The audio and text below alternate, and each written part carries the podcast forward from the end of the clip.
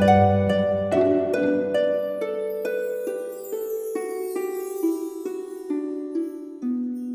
イルセラピーでバラ色の人生。宇宙とつながるミオラジオ。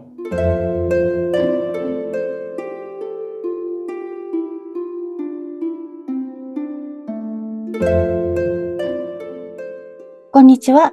オイルセラピストのミオです。こんにちは、インタビュアーの山口智子です。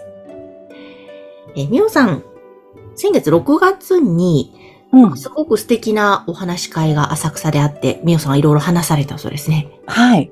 あの、浅草にある、なごむカフェさんっていうね、素敵な女性のオーナーのカフェなんですけども、そこの方が主催で、あの、女性のためのフェムケアというタイトルでお話をしてきました。ええなんか、なごむカフェっていうね、カフェのお名前もいいですし、うん。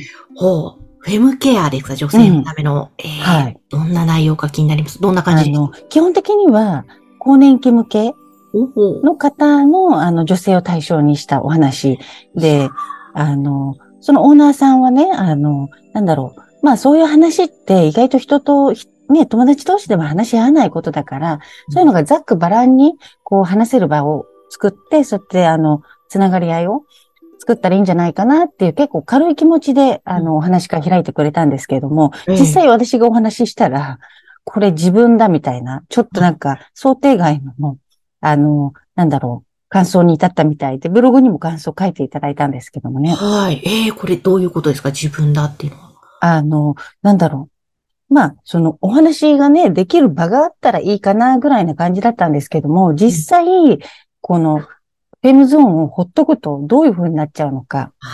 で、またそしてどうやってケアしたらいいのか。で、ケアしたらどうなるのかっていう話をしていくと、あの、そのね、50代なんですけども、彼女は。自分もほったらかしに全くフェムゾーンをこう触れたこともない。うん。うんでも自分には関係ないと思ってたらしいんですよ。はい。うん。だけど、あれ？これ、なんか、自分もこれやんなきゃみたいに思ったらしくって。うん。うん。うん。確かにこう、そういう機会がないと、意識を向けない場所ですよね。うんなんかとても大切なのになぜか意識を向けないという。うんそうなんですよね。で、その方バリバリ働いてね、男性バリに働いてきてるから、結構自分の体に対して、こう、感受性が、なんて言うんだろう、女性、普通の女性よりも、こう、低いというか、はどっか痛かったりしても、まあ、しょうがないやぐらいな感じで、こう、ずっと来ちゃってるので、あの、なんだろうな。まあ、まず体に対しての感受性がすごく悪くなってたっていうのと、あとは、まあもうね、例えば50代以上になって、あの、まあお子さんもいてってなると、自分にはもう恋愛も関係ないし、まあましてやセックスなんてもう卒業関係ないよねっていう、もうそういう考えだったので、あの、まあそこからこの話した時に、いや、そういうことだけじゃなくって、まず自分の体のためだったんだっていうことに気づかれて、はい。うん。この気づきでも大きいですよね。女性の体にとって。そうですね。で、うん私がその方にもお話ししたのは、あの、私、こう、結構天然で、ずっとね、オイルケアっていうのを自分の体にもう20年以上してたんですけども、うん。フェムケアとか、落ち着ケアとか、そんな言葉もない時から、ずっと、あの、触れてたんですよ。はい。まあ別にあの、それを触れてたっていうのも、なんて言うんでしょう。私にとっては当たり前で、こう、鼻の穴ちょっと掃除したりね、耳掃除したり、そういうのと一緒の感覚、本当に。うん。それでやってて、あの、なんて言うんだろう。当たり前のことだと思ってたんですよ。で、まあでも最近ね、フェムケアっていうのが流行ってきてうん、皆さんこうね、あっと思ったけどもうん、その、当たり前の感覚っていうのは、例えると、お、あの、自分の家があるじゃないですか。はい。自分の家と自分の体っていうのを同じに見立てて、うん。あの、自分の体っていうのは自分の心とか魂が入ってる、こう、お家みたいなもの。で、住んでるお家。で、住んでるお家の中のトイレだけは絶対に開けずに掃除しないみたいな。そんなのってないですよね。そうですね。当たり前じゃないですか。どこの部屋も掃除するの。うんだそういう感覚なんですけども、なぜかやっぱりその考えはね、あんまり皆さんないのか、なんか、ここは関係ないみたいな。お顔だけ一番気になるとかね、痛くなってから初めて、傷ね、ついてから。その前にお家の中ね、ちゃんと綺麗に掃除したりメンテナンスしてれば、うんあの、何十年と綺麗なまま保てるんですけどもね、そういう感覚で、あの、お伝えしたら、うんなるほど、みたいな。うん。うわ、気づいていただけたわけですね。うん。だからちょっとなんか向き合ってみたくなったっていうふうに言って、うん。ね、うん。ね、この番組でも何度もそのあたりの大切さ、みおさん、はいお話してくださるから私も知って、うん知ることができたわけで。ね、なんかそういう場がもっと広がるといいですね。そうですね。結局こうんれ、あの、なんて言うんだろう。あの、なんか別にね、50代、60代になって、じゃあ恋愛をしなきゃいけないとか、こう女性っぽさを出さなきゃいけないとか、あとはこうね、なんか媚びを売るように、男性のためにそうするんじゃなくって、もう完全に自分のためなんですよ、これ。だから、そこちょっとね、あの、性にまつわる、こう、いろんなね、タブーとか、こう、歪んだ思い込みっていうのは、やっぱり、この社会にまだ溢れてるんで、それやることが、こう、男性のね、ためみたいな、男性を喜ばせるためみたいに思って、帰ってそこを振りたくないっていう人も、多分ね、あの、女性らしくなるっていうことに対して、こう、否定的、うん。深いところでね、そういう方って結構いいるんだなと思って。えーなんかそういう部分もケアしていくうちにほぐれてきたりするんですかね。うん、そうですね。で、決してその、あの、私が言ってる女性性とかっていうのは、その男性に媚びを売るためではなくって、まず女性自身がね、体健康で生き生きしてうん、で、別にそれで男性に対してこう、へりくだっていくっていうことじゃなくって、逆に言うと自信とかね、あの、気品とか、そういうものが出てくる。あーなんか、その、なごみカフェさんのうん。お話し会のチラシですかね。みおさんの LINE 公式アカウントでパッて流れてきて、うん。だからその更年期も、普通の更年期の感じじゃなくて、幸せ、更年期の子が幸せに変わってて、あ、うん。そういう捉え方いいなと思って、私もなんか年齢的に、はい。あれ、ちょこれホルモンバランスの乱れかみたいな、例えばうん不眠だったりとか、なんか体のモヤモヤ感とかあったりしたので、うんうんあ、でも、幸せの年期、更年期って捉えると、まあいいか、みたいに気持ちになるな、と、ちょっとそこも思いました。そうですね。なんか、あともう一つ、そのお話し会でも話したんですけど、まあその、なんだろう。あの、実ケアのね、そこの部分、あの、婦人科系だけじゃなくって、うん。何か体にこう不調があった時に、やっぱりそれを、あ、悪いことが今起こってるって捉えると、やっぱりそこに悪いこととして意識集中させちゃうんで、りあ、これは体からのメッセージ、何を転換したらいいんだろうとか、どう転換していくと、こう、良くなっていくのかっていう、こう、変えるきっかけ、チャンスなので、うんうんううんん、で、体っていうのは、あの、無駄なことしてないんですよ。だからそこに対する信頼はね、すごく大事で、なるほど。だって頭で考えるより絶対体の方が賢いんですよね。あの、勝手にね、体にとっていいことをやってくれてるんですよ。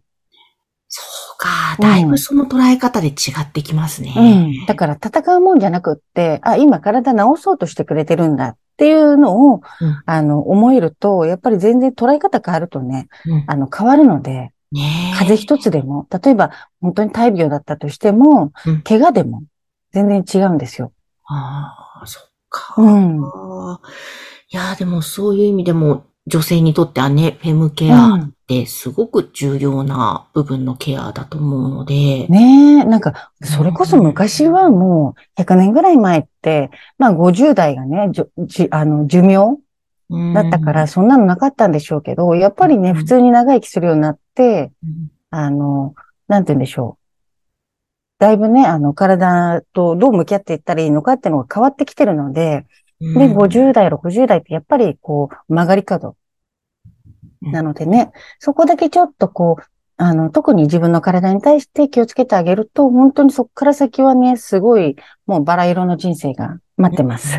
おー、ローズオイル人生ですね。もう、あの、その女王のようにというか、本当に堂々と、あの、女性って本来たくましいんでね、うーん。そのたくましさとか優しさとか包容力も出てきて、自信も出てきて、うん。うん、っていう女性をね、私は目指してて、いいですね。うんだから、あの、ね、この番組でも何回かアドバイスくださってるように、まずは触ってみる。で、その、例えばミオさんのローズオイルとかを塗ってあげるだけでも全然違ってくるわけですよね。全然違ってきますね。っていうか、まず、あの、そのね、オーナーさんも触れたことなかったそうなんですよ。で、まあ、これ、ちょっと、ブログにね、その方書かれてるので、ここで言っちゃっても大丈夫だと思うんですけども、やっぱりちょっとね、あの、乾燥とか痛みとかがうん、こう、あるようなので、多分そういう方、多いと思うんですよね。ただ、触れてみないことには、自分が今どういう状況なのか、他人に触れさせるわけにもいかないし、自分でやるしかないのでね。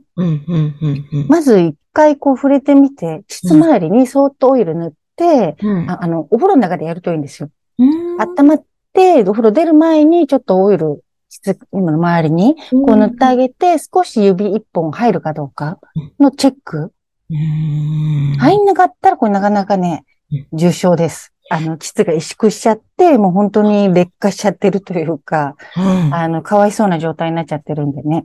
へえまあでもそういう方こそ変化していくからすごい楽しみですよ。ね、ってことですよね。きっとそれ毎日ちゃんとケア続けていくと、うんしっかりと指も入るようになって、うん。潤ってくるってことですよね。そう。で、結局ね、そこで、あの、別にそこだけ潤って指が入ったからもう正解 OK じゃなくって、うんやっぱりそれをすることで、どんどんどんどんその顔のツヤが良くなってきたりとか、いろんな不定収層がなくなっていくってことも結構あるので、うんそういう意味の変化？はあ、うわ、これは、やっぱり改めて絶対女性は皆さんやった方がいいですね。これ、うんやる年齢も別に若い子がやっても。いや、もちろんもちろん。だって私もうね、20、20代から、あの、そんな言葉もない時からね、すごい30年以上前。普通にさっきも言ったように、自分の体の一部なので、うん。お家のね、トイレ掃除しないっていうのじゃなくって、当たり前に全部掃除するように、うん全部大事です。